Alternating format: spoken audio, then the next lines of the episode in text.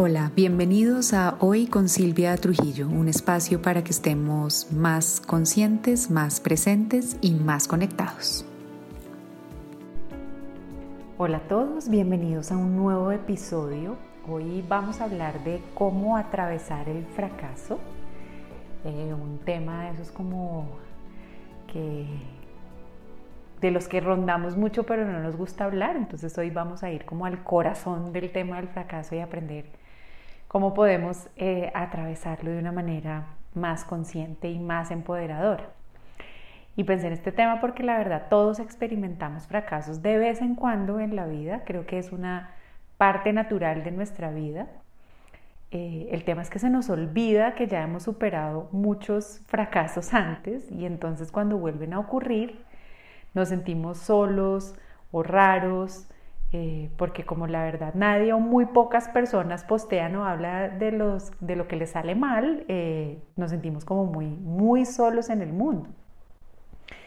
Y en un mundo que cada vez se muestra como más, más perfecto y más bonito y más diseñado, ¿no? Y más photoshopeado, entonces cuando a uno no le sale algo bien o, fracasa en el intento de algo, ya después iremos al tema de que uno nunca fracasa porque siempre aprende, en fin, pero para propósitos del podcast es cuando no logro el objetivo que me propongo, me siento mal y me siento solo y me siento raro.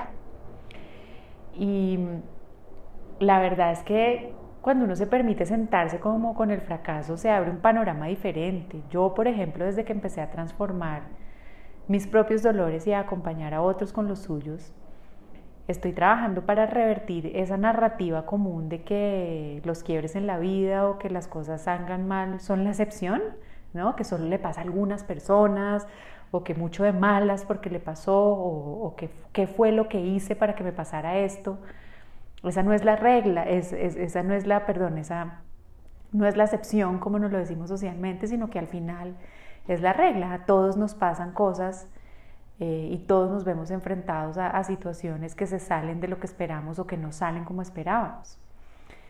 Y es decir, lo que yo quiero lograr es como que nos quitemos la vergüenza por perder o porque algo nos duela o porque no somos perfectos o porque algo no nos salga como lo teníamos pensado. Y con la vergüenza quiero quitar como esa necesidad que tenemos de esconder lo que nos sale mal, de no hablar de ello y de taparlo. Y con eso lo único que hacemos es como enquistarlo como dentro de, dentro de nosotros, porque realmente, y aquí va el, spoiler, no lo desaparecemos por pretender que no está ahí, eso no pasa. Eh, por el contrario, creo que nos ayuda más y es mucho más honesto y más real permitirnos educarnos emocionalmente a partir de hablar y compartir no solo lo bueno, sino también lo difícil y lo, doloroso. Porque siempre compruebo que los quiebres y los aparentes fracasos tienen en sí mismos una semilla equivalente o más grande para crear iguales logros transformaciones o como mínimo aprendizajes en nuestra vida. Entonces hoy quiero compartir con ustedes siete pasos prácticos eh, para ayudarnos a atravesar los aparentes fracasos y volverlos las semillas de nuevos logros en nuestra vida. Porque creo que hay una diferencia importante entre resignarnos a decir que, la vida es así, que no es para nada el mensaje que quiero transmitir en el episodio de hoy, o que esas cosas pasan, eh, frente a realmente tomar la decisión de transformarnos a partir de lo que vivimos y más importante aún, cuando eso que vivimos es un quiebre, un fracaso o una experiencia dolorosa. Vamos a arrancar entonces con el primer paso práctico y este pues suena un poco obvio, pero, pero no lo hacemos tanto y es aceptar que algo nos salió mal, que algo no funcionó, que algo nos duele o que fracasamos. Y es que el primer paso para derribar un muro es aceptar que está ahí. Eh, hay un episodio pasado que titulé Sí acepto, que les recomiendo a quienes no lo hayan eh, oído. Eh, pero aceptar es el primer paso para atravesar el dolor o para solucionar lo que está mal. Y es aceptar, no es ni victimizarse y quedarse anclado en lo que duele o, o en la experiencia, ni evadir. Es simplemente reconocer con hechos que algo no funcionó o no está funcionando. Y acá digo con hechos y no con historias y guiones e interpretaciones. Quiero ser muy clara con hechos, es, decir, lo que no está funcionando como con los hechos concretos de qué no está funcionando y por qué, sin entrar a interpretar o a juzgar. Eh, porque es parte de la experiencia humana que a todos nos pasen cosas en uno u otro momento. Todos, todos tenemos procesos de aprendizaje. Cada quien los tiene diferentes, pero todos en algún momento de nuestra vida nos vamos a ver enfrentados a algún quiebre, algún dolor o a que algo no salga como queríamos. Y esto va desde el Dalai Lama hasta el paseador de perros de nuestro barrio. Todos. Entonces nos invito a dejar de mostrarnos siempre tan perfectos y empezar más bien a mostrarnos más humanos. Yo por mi propia experiencia sé que cada vez que me muestro más humana que perfecta, queda una mejor sensación en mí y conecto más con los demás. Y al final vinimos es a eso, a conectar, a crear relaciones y a vivir experiencias de aprendizajes. Entonces, la primera recomendación es muy simple y es, sin vergüenza, pero tampoco sin victimizarnos, aceptar que hay algo que sale mal, que duele o que no está funcionando. Simplemente aceptarlo, no quedarse ahí, tampoco avergonzarse de esconderlo, sino decirlo y va a ser incómodo, pero al final creo que siempre termina siendo mucho más prolongada la incomodidad de evadir que la incomodidad de permitirme, permitirme perdón, en un momento decir esto no funcionó o no está funcionando o esto no salió bien o no me salió bien o por lo menos no salió como yo esperaba. El segundo paso práctico es identificar y sentir las emociones que la situación o lo que está pasando nos genera. Una vez aceptamos el dolor o el quiebre, van a surgir emociones. Normalmente unas que no nos parecen tan chéveres. Pero es que al final las emociones terminan saliendo de alguna manera, así pretendamos que no está pasando nada. Cuando no nos permitimos eh, experimentarlas y vivirlas en el momento que corresponde, ellas no es que se desaparezcan ni se vayan ni se olviden de nosotros. Ellas empiezan a acumularse en distintos lugares y van a estar constantemente buscando un huequito por donde salir. Cuando les dejamos guardadas mucho, mucho, mucho, mucho tiempo, pueden llegar a convertirse hasta en adicciones. Ojo, y hay, hay adicciones hasta muy saludables, pero no por ser saludables dejan de ser adicciones. O pueden salir como enfermedades. O pueden salir como irascibilidad, ¿no? O como susceptibilidad todos esos, esos comportamientos, eh, como les dije ahorita, adictivos, eh, sentirme enfermo, estar irascible y susceptible, todo eso puede ser resultado de no haber querido aceptar en algún momento que algo estaba mal y que estaba doliendo. Es decir, todo eso pueden llegar a ser emociones reprimidas que no nos permitimos dejar fluir en el momento en el que tenían que haber fluido. Y es que al final las, las emociones son como intérpretes eh, vibracionales, ¿no? Son como intérpretes de, de, lo que me está pasando. Ellas vienen es como ayudarnos a liberar y a dejar salir eso que nos está pasando. Hay que permitirse sentir las emociones que llegan y mi recomendación o lo ideal es que nos las permitamos sentir en el momento que llegan. Y les voy a poner un ejercicio o un ejemplo más bien muy sencillo y es uno, si uno se machuca, uno no grita un día después, si uno se machuca, uno grita en el momento en el que se machucó. Y es más o menos lo que les quiero decir con el permitirse sentir las emociones. Si algo no me salió bien en este momento, en este momento se vale llorar o gritar o ponerme triste o ponerme brava.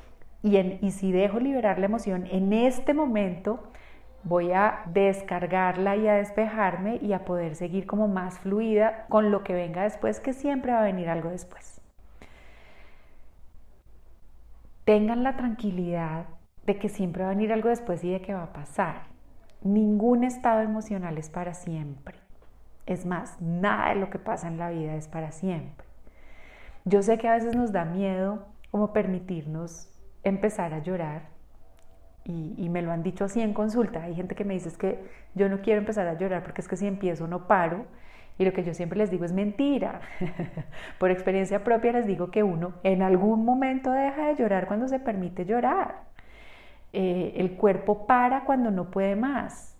Eh, si uno se deja sentir el miedo, en algún momento pasa alguna otra cosa que hace que le pase el miedo. Si uno se deja sentir la vergüenza y se entrega, va a ver que uno no dura rojo y escondido de por vida. Uno prolonga esos estados es precisamente por lo contrario, por no dejarse sentírselos. Eh, entonces, hay que dejarlas salir en el momento y se los juro, va a pasar y van a parar, ensayen y verán. No hay cuerpo que aguante llorando eternamente. El cuerpo tiene una reacción en sí mismo que lo hace suspirar. ¿No han visto que cuando uno llora mucho como que ¡ah! suspira? Porque el mismo cuerpo está diseñado para saber que hay un momento en el que tiene que parar. ¡Ey! Pero no va a parar antes de que no haya liberado todo lo que tiene que liberar. Entonces, dejen salir el miedo, la tristeza, la vergüenza, la culpa, pero ojo, dejarla salir no es echárselas al hombro y seguir cargando con ellas de por vida y colgárselas siempre como pegárselas como un tatuaje la función de las emociones es ser transitorias. Si una vez las liberamos, la idea es que se vayan. ¿Listo? El tercer paso, se los adelanté un poco en el primero y es contar los hechos, más no la interpretación de los hechos que viene a ser nuestro guion de sufrimiento. Hay una diferencia grandísima entre narrar lo que pasó, lo que está pasando, en concreto, lo que está ocurriendo o lo que ocurrió, versus contar nuestra, nuestra, interpretación y una historia cargada de sufrimiento y de adornos. Los hechos son lo puntual de lo sucedido. Les doy un ejemplo. Los hechos son mi hija murió, el negocio no prosperó, me separé, la embarré, punto. Esos son los facts. Eso es muy distinto a el universo conspira contra mí, porque a mí todo me sale mal, o yo soy el único al que le pasan estas cosas, o esto es el colmo y no debería pasar, en fin, todos los demás adornos e interpretaciones que le damos a los hechos. Contar la historia solo con los hechos nos permite aceptar lo sucedido y sentir el dolor, y porque todas esas situaciones que mencioné antes son dolorosas, pero eso es natural, ¿no? Sentir dolor ante algo que ocurre es natural. Ahora bien, mi interpretación y el guion lleno de adornos que cuento a raíz de lo que pasó, nos lleva a crear un sufrimiento que es innecesario, porque ya es suficiente con el dolor. ¿Para qué tenemos que adornar más la historia? Y es como seguirse uno como eh, hundiendo la herida a ver si le duele más. No hace falta. ¿Listo? El cuarto paso práctico para atravesar el fracaso, el quiebre o los dolores es aprender a recalcular la ruta. Y sí me estoy inspirando en la aplicación esta Waze para, para ayudarles como a aclarar y a que entiendan este concepto y es que una vez pasa eso que denominamos la noche oscura del alma, ese momento en que nos entregamos a la emocionalidad, que es incomodísimo, que nos dejamos llorar, sentir la tristeza, la vergüenza, la culpa, en fin, y nos permitimos expresar las emociones que vienen con ella, que como les digo es un momento difícil y es incómodo y es hartísimo. Eh, ese momento en el que sentimos que no vemos por dónde podemos coger y, y que sentimos que no vamos a poder más.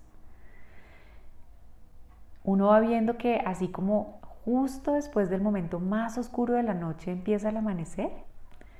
Así en uno, justo después de ese momento en que uno no ve por dónde, se van poco a poco y lentamente despejando las nubes y con ello empezamos a ver pequeñas luces que nos van a ayudar a salir de ese hueco en el que estamos hundidos. Entonces recalcular la ruta es después del totazo del tropiezo o el fracaso y de permitirme liberar y sentir las emociones y de despejar mi mente por permitirme sacar todo lo que siento. Empezar a hacerme preguntas muy sencillas como ¿qué nuevo paso necesito dar? Para salir de esto. Esta que es importantísima, ¿qué hábitos necesito abandonar para salir de acá? ¿Qué tengo que dejar de decirme? ¿Y qué me puedo empezar a decir nuevo? Y creo que la pregunta clave eh, siempre es, ¿qué puedo hacer en este momento en el que estoy? Aceptando lo que me está pasando sin victimizarme, sin evadirlo, ¿qué puedo hacer en este momento?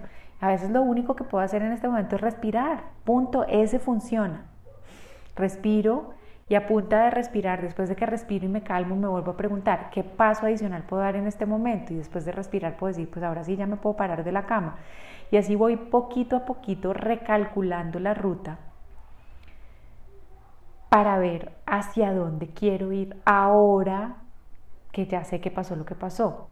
Y acá es fundamental ser específico e intencional acerca de cuáles son nuestros objetivos y como les digo, la recomendación es arrancar con objetivos chiquitos, dependiendo de dónde estás. Si estoy que no me quiero parar de la cama, mi primer objetivo, por ejemplo, es dejar de llorar o respirar o parar y bañarme, e irnos poniendo esos pequeños pasitos que puedo ir alcanzando, que cada uno de ellos me va a llevar a un nuevo objetivo.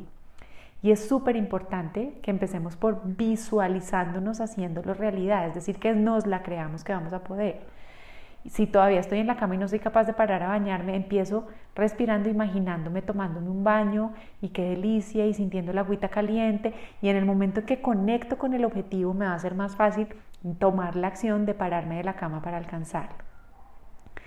Hay que imaginar cada objetivo que me voy planteando de esos chiquitos y hacernos una promesa a nosotros mismos de ayudarnos a salir adelante. Porque sin esta decisión de me voy a ayudar a salir adelante, no va a ser fácil atravesar el fracaso y el sufrimiento. Y como les digo, los nuevos destinos o metas no tienen que ser gigantes todavía, podemos empezar con cosas muy chiquitas. Quiero empezar a sentirme en paz, quiero dejar de estar ansiosa, quiero conectar con mi bienestar, quiero bañarme para oler rico, quiero respirar más tranquila. Estos son objetivos que nos van abriendo poco a poco posibilidades y que nos van ayudando a recalcular la ruta para dónde queremos coger y para dónde queremos ir. El quinto paso práctico es identificar los aprendizajes que me dejó o me está dejando la experiencia de fracaso o de dolor de quiebre que estoy viviendo. Apenas empezamos a ver un cambio y como vamos empezando a salir de ese estancamiento de las emociones negativas, podemos empezar a ver el quiebre o el fracaso como la herramienta de transformación que puede ser. Ojo, no antes, no tratemos de brincar al falso positivo de una de todo, va a estar bien, porque es decirnos mentiras, y de eso ya hablamos en otro episodio, sino una vez hemos despejado y hemos empezado a dar pasos pequeños, puedo empezar a ir a preguntas como un poco más profundas, como por ejemplo, ¿qué he descubierto de mí en este proceso?